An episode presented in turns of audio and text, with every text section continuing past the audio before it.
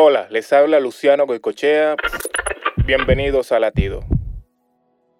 En Segunda de Reyes se habla sobre la negociación entre el rey de Asiria y Ezequías.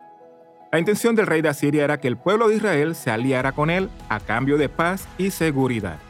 Pero en realidad esto significaba esclavitud nuevamente. Ezequías no cedía, entonces el rey de Asiria desafiándolo le pregunta, ¿en quién confías que te da tanta seguridad? Hoy te pregunto, ¿con quién haces alianzas? ¿En quién confías?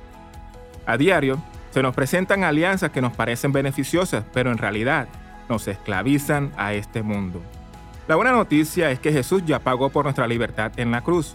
No hagas alianzas que te esclavicen. Haz el pacto con el único que te asegura sabiduría, confianza y seguridad.